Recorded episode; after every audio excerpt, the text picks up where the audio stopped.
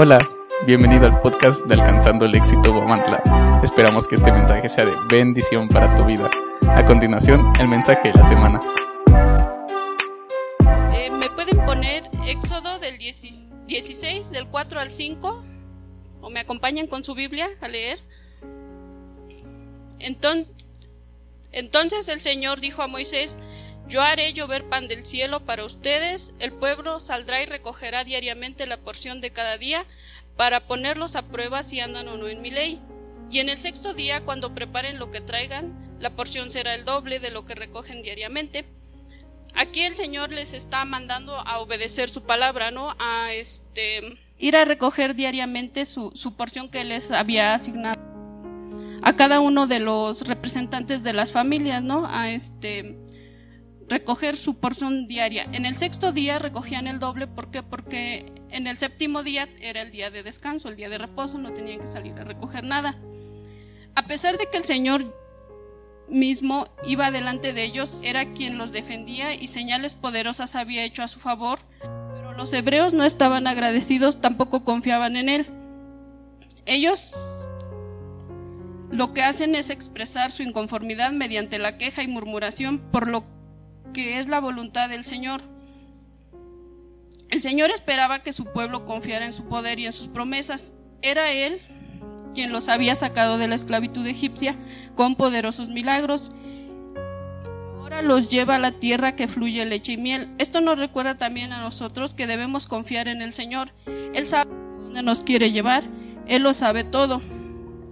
En Mateo 6:26 vemos cómo Dios provee todas las necesidades, ¿no? Él dice, mirad las aves del cielo que no siembran, ni ciegan, ni juntan alfolíes, y vuestro Padre Celestial las alimenta. Y pues en el, bueno, en el contexto del día de hoy vemos que, por ejemplo, lo de la pandemia, ¿no?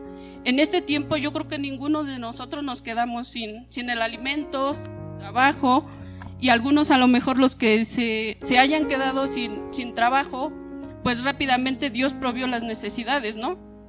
Nunca nos abandonó, nunca nos dejó. El Señor nuevamente habla a Moisés, quien está dirigiendo la peregrinación, pero lo hace además porque él tenía un corazón sensible. Debemos tener presente que el sol endurece el barro, pero ablanda o deshace el hielo.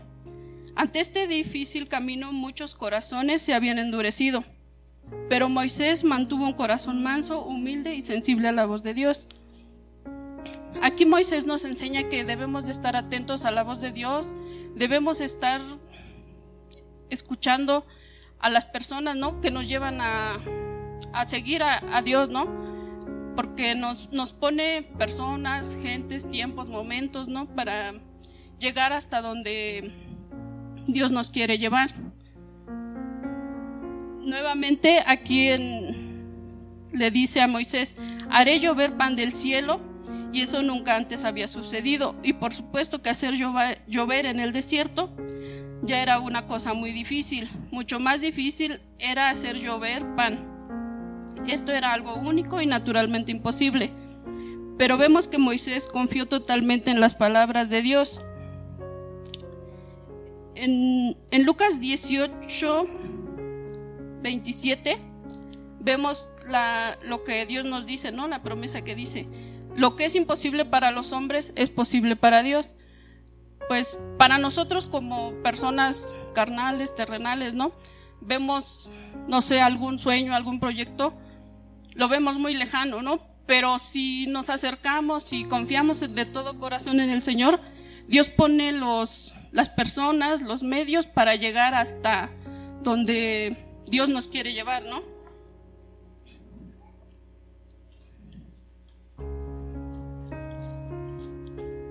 Entonces, aunque el Señor siempre hace lo que dice, no significa que estos siempre lo hará como nosotros lo imaginamos, ¿no? Porque cuando tenemos, no sé, un sueño o un algo que queremos tener, ¿no? Una casa, un carro, lo que tú quieres, ¿no? Tú dices, no, pues yo ya lo quiero ya. Pero Dios tiene todos sus, tiempos, sus momentos. Él mismo en la Biblia nos dice que todo tiene su tiempo y todo lo que lo hace, lo hace bien, ¿no? Entonces debemos de acercarnos al Señor y pues poner este nuestra confianza en él y pues Dios nos, nos dará la, las armas, los lugares para llegar hacia lo que queremos, ¿no? El Señor da instrucciones respecto al modo de recoger el maná, recogerá diariamente la porción de un día y es y en esto dice la Biblia, serán probados. El Señor nos prueba y Él espera que observemos su palabra. Esta es la prueba de la obediencia. Para el Señor obedecer es más valioso que muchos sacrificios. Aquí en, en Éxodo leía yo y muchos decían, no, pues yo voy a recoger más, ¿no? Salían a... En, las mañanas es cuando estaba todo el maná este, dispersado, ¿no? Decían, no, pues yo me llevo más, ¿no? Para acaparar, ¿no? acaparar más. Pero llegaba el, al día siguiente y su, su maná que habían recogido de más tenía gusanos, ya estaba, ya estaba mal. Entonces, pues aquí yo entiendo que nos enseña que no debemos de agarrar más de lo, de lo que nos corresponde, ¿no? Porque pues también no, no, ¿no? O se echa a perder o no nos sirve de nada tener más. Entonces dice, esta provisión del maná era solo por un tiempo, fue la provisión divina en el desierto para los israelitas. Pero en el Nuevo Testamento el Señor Jesús dijo, vuestros padres comieron maná en el desierto y murieron. Yo soy el pan vivo que descendió del cielo, si alguno comiere de este pan vivirá para siempre yo aquí entiendo que en ese tiempo cuando este, Dios sacó de la esclavitud, pasó por el desierto a los israelitas, los, los llevó a, la tierra prometida, ¿no? Y en ese tiempo, pues su forma de sobrevivencia fue el maná. En este tiempo, Dios nos, nos pide, nos, nos acerca a que le obedezcamos su palabra para que podamos este, vivir para siempre, ¿no? Dice, nuestros padres murieron, comieron el maná en el desierto y murieron, pero más hoy el pan vivo descendió del cielo. El pan vivo es Jesús, quien descendió del cielo para que podamos tener vida eterna. En esta parte, bueno, yo les voy a contar parte de mi testimonio porque yo lo relacioné. Para mí fue como un desierto cuando, cuando este, el papá de mi hijo falleció yo estaba fuera de Dios, yo no, no conocía yo de Dios. Fue un, un tiempo pues muy difícil, ¿no? Porque yo creo que si algunos de, de ustedes este, perdieron algún familiar o alguien cercano, es, es una etapa muy difícil y más cuando un, un pequeño se queda, ¿no?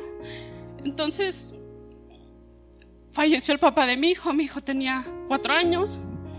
Después de esto, bueno, ya en ese tiempo también andábamos haciendo trámites para operar a mi papá. Mi papá está, estaba enfermo de la vista, estaba perdiendo gradualmente su vista. Entonces, de ahí, este, todo, todo lo, lo vi como pues un desierto, ¿no? Porque dije, mi papá, el papá de mi hijo, todo, ¿no? Dije, bueno, y sin conocer a Dios, imagínense, es, es una etapa pues un poco difícil, pero pues seguí trabajando, ¿no? Y pues cuatro años todavía estuve allá donde, de donde venimos, yo soy de Zacatlán, y ahorita ya, ya estamos aquí, pero en ese tiempo una de mis hermanas ya estaba aquí, bueno, dos de mis hermanas, y me animaron que me viniera yo para acá y pues yo en ese tiempo trabajaba yo en un lugar donde rentaban trajes, era lavandería, tintorería, y pues sabía yo hacer muchas cosas, ¿no?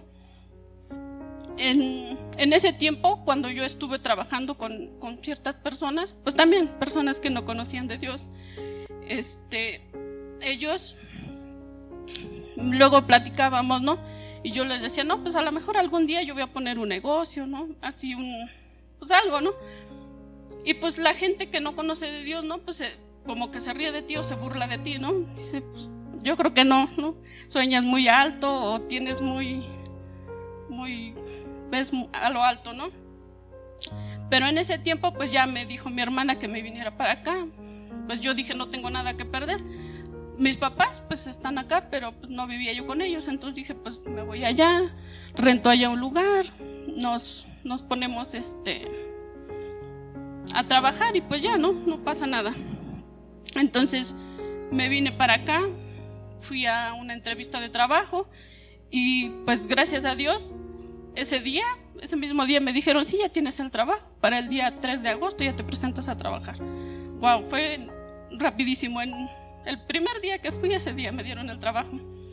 Entonces yo aquí como puedo ver la mano de Dios en todo, ¿no? Porque cuando yo siento que cuando pone la mirada en uno de nosotros, no hay manera en que no, no le escapemos, ¿no? Entonces rápidamente conseguí trabajo. Después, este, después de ahí, pues ya me traje a mi hijo, porque a mi hijo nunca lo he dejado, siempre ha andado conmigo. Y este, y ya empecé a trabajar, a vivir acá. En un tiempo me pasó como a los israelitas, ¿no? Decía yo, ay no, yo creo que me debería de regresar, ¿no? Porque como que ya no, no me gustaba estar aquí, ¿no? y este, mejor regresarme al, pasado, ¿no? Pero bueno, a pesar de todo eso, pues dije, pues no, ya estoy aquí, pues a seguir adelante, ¿no? En esos tiempos yo platicaba con mi, mi hermana Lidia, y decía yo, pues no, es que yo sí trabajo, tengo, pues no sé, una estabilidad económica, pero no me siento bien. Digo, pues no sé, como que yo creo que necesitamos un psicólogo, ¿no? Entonces cuando pasábamos ahí por la Plaza Santa Cruz, donde se inauguró la con este, vimos el, el letrero de un psicólogo. Entonces, ese día le digo, pues vamos, ¿no? Anotamos la fecha y todo. Estábamos en el mismo turno y llegamos ese día. Y pues este, pues ya pasamos, digo, pues pasa tú primero y luego yo, ¿no? y este, pasamos y ya este, ahí nos recibió este, la pastora Penny, estaba su mamá, Lupita. Bien que me acuerdo que le dije a mi hermana ese día, ay no, ese abrazo de, de la mamá de Penny me lo sentí tan bonito como si fuera de mamá. ese día. Entonces ya después este, pasamos con y ya fue cuando ahí el psicólogo nos empezó, bueno, yo le empecé a hablar, ¿no? Lo que, lo que traía yo, no lo que sentía. Y él nos dijo que nos acercáramos a Dios y todo. Me dio todo el, por decir, el, el diagnóstico, ¿no? Me dijo, ¿sabes qué? Es que tú estás así porque tienes un resentimiento de que no cumpliste tus sueños y como que estás enojada contigo mismo y con la vida, ¿no? Y pues sí, porque cuando uno es adolescente o joven, ¿no? Está uno estudiando, tiene uno miles de sueños, miles de ilusiones, porque este, nosotros no, vivimos en, un, en una comunidad, en un lugar donde no había muchas posibilidades de, de trabajo ni de nada. Entonces mi mamá siempre nos, este, nos impulsó pues, a trabajar, a hacer chicharrones, a, a hacer dulce de calabaza, dulce de chilacayote, muchísimas cosas nos enseñó a hacer, a coser, a, todo, ¿no? Mi mamá siempre fue bien, bueno, es bien trabajadora y siempre nos impulsó a ayudarle y a, salir adelante, que pues nada se nos dificultara. Entonces, yo cuando estudiaba yo el bachiller, fue cuando me embaracé, entonces pues ahí de ahí todos mis sueños, ¿no? Como que se fueron a la borda. Después el papá de mi hijo me dijo que pues una vez que naciera el bebé, pues que ya iba yo a seguir estudiando, ¿no? Yo me quedé en la prepa y dije, pues ya no me falta poquito, ¿no? Pero ya después ya no, ya no pude lograrlo, ¿no? Entonces ese miedo, esa frustración que vivía dentro de mí, pues me hacía no, no ser plena, no vivir bien. Después de eso, pues ya asistimos aquí vimos el psicólogo, nos dio el diagnóstico y empezamos a venir a las reuniones, a las reuniones de, de damas. Fue cuando empezamos a venir, ya después los domingos. las reuniones de damas, me acuerdo que era un, grupo pequeño porque eran cuatro o cinco personas. Estaba Penny, Erika, mi hermana y yo, me parece. No recuerdo quién es más. y este.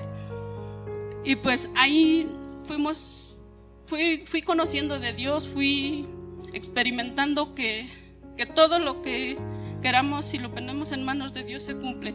Y que Dios resucita nuestros sueños y que Él cumple cada una de sus promesas.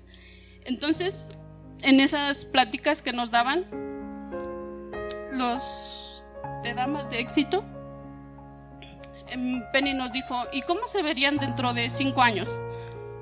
Pues yo decía, no, no, no tengo idea, ¿no? Pero pues empieza uno a, a dejar la imaginación que camine y si no, si se proyecta uno, dice, no, pues empieza uno a resucitar los sueños. Hace tiempo pues yo quería esto, una casa, un negocio, una familia, ¿no? Algo.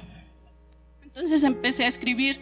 Recuerdo que entre lo que escribí puse que quería yo tener un negocio, pues que mi hijo ya creciera más, ¿no? Y que desarrollarme un poco más en la, en la palabra, ¿no? Y pues poco a poco este, me he metido en la palabra y he estado, cuando, cuando puedo, he estado este, aquí asistiendo. Después de esto, nos dieron un tema que recuerdo que Dios siempre quiere, ¿no? No sé si recuerdan ese tema.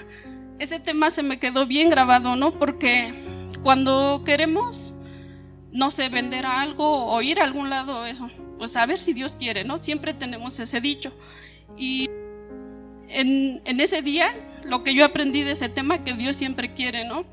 Por ejemplo, si me voy, no sé, a vender algo o decir, Dios quiere que termine todo. Entonces voy con esa actitud y Dios provee todos los, los medios, las necesidades y se acaba todo lo que lleves o todo lo que hagas. Todo lo que hagas, si lo ponemos en manos de Dios, es bendecido y multiplicado. Amén. Entonces, después de todo eso, empecé a ver el panorama diferente, ¿no? Empecé a, pues ya, ya no estar en el desierto, ¿no? Ahí perdida y este, empecé a, a proyectarme, ¿no? A ver mi proyecto, dije, esto es lo que quiero, esto es lo que voy a hacer, ¿no? Entonces, para poner el, negocio que ahora yo tengo, este, empecé a, escribir, ¿no? Como siempre nuestro pastor Juan dice, hay que escribir, hay que leer, hay que prepararse para poder llevar a cabo nuestros sueños. Entonces yo empecé ahí en una libreta a escribir, ¿qué necesito para mi negocio? ¿no? Entonces ya puse una cosa, una báscula, unas lavadoras, no sé, todo lo que necesitaba yo ¿no? para empezar un negocio. Dije, ¿y ahora cómo le voy a hacer? ¿no? Entonces, en ese tiempo yo me puse a ahorrar dinero, ¿no? Y dije, de ahorrarlo, ¿no? Pero que si me lo gasto, pues ya no. Entonces dije, mejor voy a comprar las cosas, ¿no? Las cosas que pueda yo almacenar aquí, las cosas que pueda yo tener, pues ahí que no se echen a perder, pues no pasa nada, ¿no? Las tengo ahí y ahí, ahí se van a estar. Yo decida poner el negocio. Entonces, en el 2020, cuando fue lo de la pandemia, vivía yo aquí a la vuelta. Y aquí a la vuelta empecé a a abrir mi negocio, yo había platicado con el Señor, el Señor me dice que sí me daba permiso y todo. Bueno, ya lo abrí. Pero después de un mes el Señor me, me dice, ¿no sabe qué? Pues este, voy a vender la casa, desocupe. Chin, ahí todo el mundo se me vino encima, no dije, tanto esfuerzo, tanto trabajo, tantas cosas y otra vez para abajo. Pero bueno, dije, a ver, a ver qué pasa. Ya Después de eso, pues me puse a buscar dónde vivir, ¿no? Entonces me, me, uní con mi hermano, uno de mis hermanos, y me fui a vivir hasta allá del otro lado, hasta por Tierra y Libertad.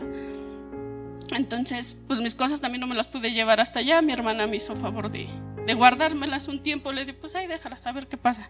Ya las vendo, a ver, ¿no? Pues ya estaba yo desilusionada en ese tiempo porque pues no, no es fácil, ¿no? Todo el esfuerzo que hace uno y para que de momento todo se venga abajo pero dije, bueno, las cosas ya las tengo, en cualquier momento lo, lo puedo volver a poner. Entonces pasó que cuando fue lo de la pandemia, nos mandaron de descanso a, a nuestras casas, ¿no? Porque no podíamos estar ahí. Ya llevaba yo que una semana ahí viviendo y trabajando y este, limpiando mi casa y ahí pensando, ¿no? ¿Qué iba yo a hacer? Y en esos tiempos tomábamos las clases en virtual, ¿no? Las tomábamos en línea. Y ya de repente, pues no sé, me, me dio la tentación y dije, pues bueno, voy a buscar. Entonces salí de mi casa, ahí por los, los que conocen ahí por la casa del campesino, hay una casa de materiales, a un ladito estaba el letrero de que rentaban ese local. Entonces yo dije, pues voy a preguntar, nada pierdo, ¿no? Como siempre nos dicen los pastores, el no ya lo tienes ganado, vamos por un sí, ¿no? Entonces dije, pues voy, no pierdo nada. Fui y pregunté y la chava me dice, no, ¿sabe qué? Es que lo está rentando, pero solamente para estética, porque tenía los muebles y todo de estética. Entonces dije, pues bueno, dice, pero hable con el señor, a lo mejor y se lo renta. Digo, bueno. Y ya en ese tiempo, pues hablé con él y ya me dice que sí.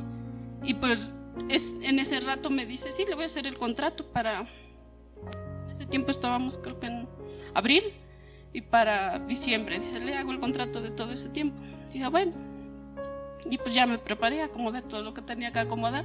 Para ese tiempo invité a, los pastores a que fueran a orar por mi negocio. Y gracias a Dios, desde que inició el negocio, desde el día primero, hubo ventas hasta el día de hoy. Yo no me puedo quejar y sé que, que Dios provee todas nuestras necesidades y que siempre está delante de nosotros. Después de ese tiempo dije, bueno, pues ya, ya cumplí el, el, el sueño ¿no? del, del negocio. Y después dije, pero ahora necesito una casa, ¿no? Porque, pues, donde vivía yo, pues compartía yo con mi hermano y eso, como que no, no es tan no tiene uno que tener su espacio. Entonces después de un año que tenía yo, bueno, que empecé el negocio, empecé a ver para que me dieran mi casa, pero me decían que no tenía yo los puntos necesarios, bueno. Entonces ya me, me esperé, dije, pues tengo que esperarme. En ese tiempo Reme empezó a, a, a trabajar donde vendían unos terrenos y dije, pues bueno, no es la casa, pero bueno, empezaré con el terreno, ¿no? Entonces, en esos mismos días este, me fui a, a ver lo del terreno y dije, pues hacen facilidades y lo puedo pagar y pues bueno. Y ya justo cuando me estaban haciendo el contrato me marcan de los departamentos que ya que ya me podían dar el que yo quisiera, primero, segundo, tercer nivel. Dije, híjole, es que dije, ese sí, bueno, me conviene porque pues ya te lo dan habitable, ¿no? Ya llegas y te instalas y listo. Y pues no lo pensé mucho, dije, bueno, de una vez, agarro las dos cosas, a ver, a ver qué pasa, ¿no? Y este, y sí, gracias a Dios ya llevo año y medio ahí en, en, la, en el departamentito que me dieron. Y sí, nunca, yo no me puedo quejar porque nunca Dios me ha abandonado, siempre me ha, provisto por todas nuestras necesidades. Ahí está mi hijo, mis hermanas. En estos días, hace ocho días, yo le decía a mi hermana, ¿sabes qué? Le digo, ahí en el lugar donde, donde vivo, donde estamos, es, es muy, muy bendecido. ¿Por qué? Porque le digo, ahí los vecinos luego publican sus, que venden esto, que venden lo otro. Le digo, rapidito lo acaban. Y entonces yo le dije a mi hermana, pues yo no tengo tiempo de hacer los postres. le digo, pero hazlos tú y ahí los vendemos. Entonces, el día de ayer, mi hermana empezó a hacer sus postres y este, en el camino va mi sobrina y se lo compraron completo. Y después, rapidito lo terminó, 5 o 10 minutos se acabó. solo llevo dos postres y hasta una señora como que medio se molestó porque no le tocó. Entonces le digo, pero el día de mañana le tenemos más, no se preocupe. Y, y sí, el día de hoy, desde las como ocho y media de la mañana llegó mi sobrina y antes de venirnos para acá ya se habían acabado nuevamente. Entonces yo puedo ver y y comprobar que Dios existe y Dios siempre está para todo lo que queramos y necesitemos. Él no es nuestro proveedor y yo me quedo con esto pues para, para hoy y para siempre, porque Dios siempre provee todas nuestras necesidades físicas, mentales, espirituales, de enfermedad y de todo. Y este, pues es, lo que yo les puedo decir, que Dios es nuestro proveedor y la más poderosa provisión fue enviar a su Hijo Jesucristo. Él es el pan vivo que descendió del cielo, Él dio su vida por nuestros pecados. Gracias Señor Jesús por tu obra, enséñanos, a alimentarnos de ti cada día. Yo, bueno, yo aquí los, los invito y pues que cada día estemos en comunión, en oración, como nos lo, lo repiten todos los días, ¿no? Que hay que acercarnos al Padre porque Él siempre nos, nos escucha, Él siempre está atento a, atento a nuestra voz y siempre provee todas nuestras necesidades. Thank you.